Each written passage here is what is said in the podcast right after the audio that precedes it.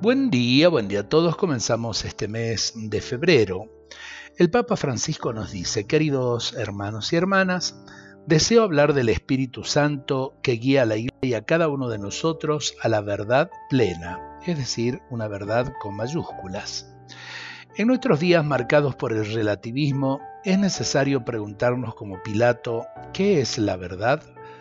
La verdad con mayúscula no es una idea que nosotros nos hacemos o consensuamos, sino una persona con la que nos encontramos. Cristo es la verdad, que se ha hecho carne. Y el Espíritu Santo hace posible que lo reconozcamos y lo confesemos como Señor. El Padre Jamud nos ayuda para nuestra reflexión.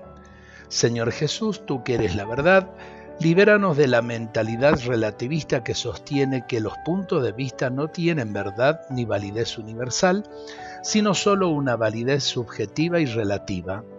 Danos amor por la verdad y la valentía para jugarnos por ella. Vivimos en el mundo de la opinión. Todos creemos que opinando de cualquier cosa ya eh, hemos dicho una gran verdad. Y la opinión es opinión. La verdad es verdad y la verdad es objetiva.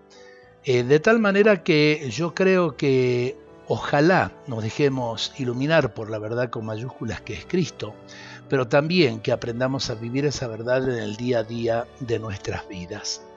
La opinión nos ayuda para el diálogo y demás, pero eh, no podemos endiosar la opinión. Dios nos bendiga a todos en este día.